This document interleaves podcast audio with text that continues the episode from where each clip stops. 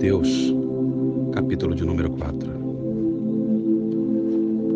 Então foi conduzido Jesus pelo Espírito Santo ao deserto para ser tentado pelo diabo.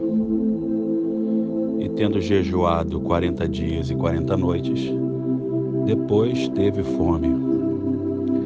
E chegando-se a ele o tentador, disse: Se tu és o filho de Deus, manda que estas pedras se tornem em pães. Ele, porém, respondendo, disse: Está escrito: Nem só de pão viverá o homem, mas de toda a palavra que sai da boca de Deus. Então o diabo o transportou à cidade santa e colocou-o sobre o pináculo do templo. Ele disse: Se tu és o filho de Deus, lança-te daqui abaixo, porque está escrito: aos seus anjos dará ordens a teu respeito e tomar-te-ão nas mãos para que nunca tropeces em alguma pedra. Disse-lhe Jesus: Também está escrito: Não tentarás o Senhor teu Deus. Novamente o transportou o diabo a um monte muito alto e mostrou-lhe todos os reinos do mundo e a glória de cada um deles.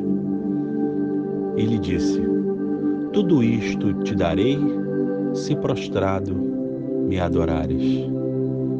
Então Jesus lhe respondeu: Vai-te, sai daqui, Satanás, porque está escrito: Ao Senhor teu Deus adorarás e só a ele servirás.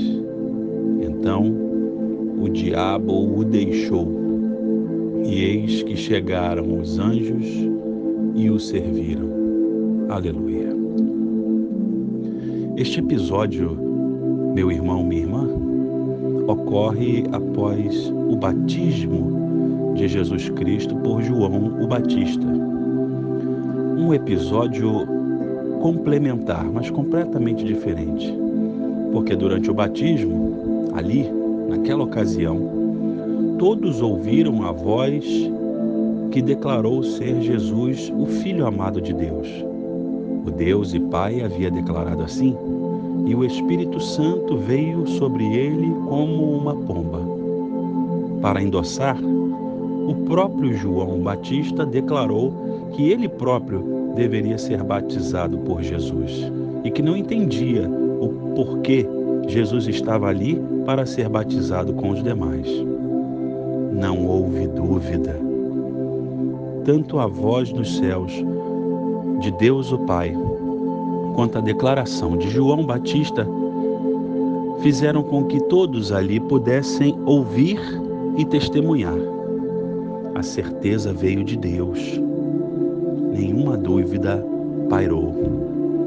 E é assim na nossa vida. Há o dia em que Deus declara a nosso respeito, um dia de batismo, um dia de selo, um dia de decisão tanto quanto o episódio que acabamos de ler no deserto, porque ali a certeza deveria vir de dentro para fora, de dentro do Messias. E mais uma vez nós encontramos o esteio de uma vida diante de Deus na palavra desse Deus maravilhoso. Ele foi tentado por Satanás, que usou até mesmo a palavra. Lhe ofereceu poder pela palavra para que tornasse pedras em pães. Ofereceu que se lançasse do templo para experimentar então assim o acudir de Deus numa necessidade e ofertou-lhe toda a glória e os reinos do mundo se ele adorasse. Lê do engano. Jesus, mestre por excelência, em suas declarações, como acabamos de ler na palavra sagrada, nos ensina, primeiro, que devemos crer na palavra de Deus, quando assim declara que nem só de pão vive o homem, mas de toda a palavra que sai da boca do Senhor, ele crê que até mesmo naquele dia que não há o pão, a palavra é fiel. E declara um Deus fiel. Louvado seja o nome do Senhor. Que devemos discernir a palavra de Deus.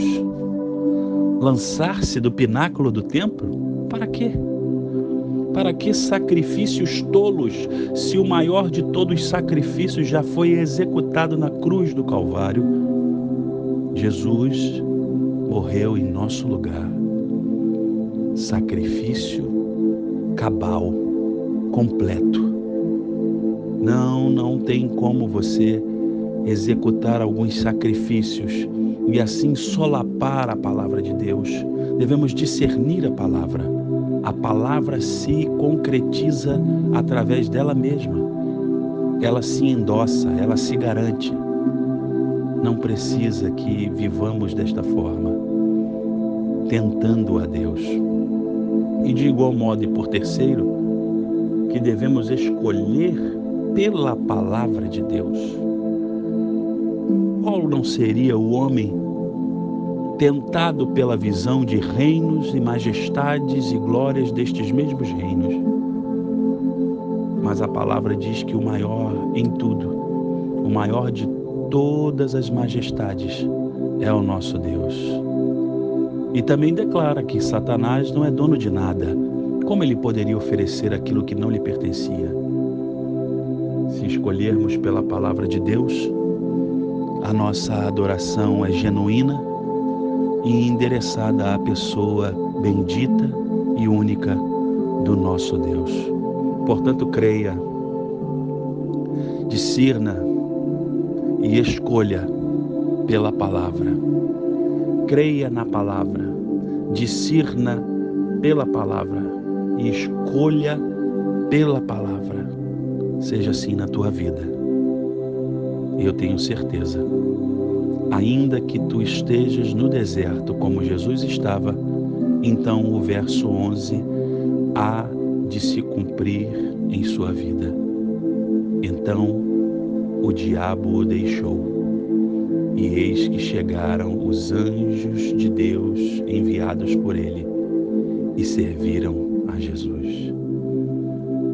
Mesmo que você esteja no deserto, Deus enviará a sua resposta por emissários.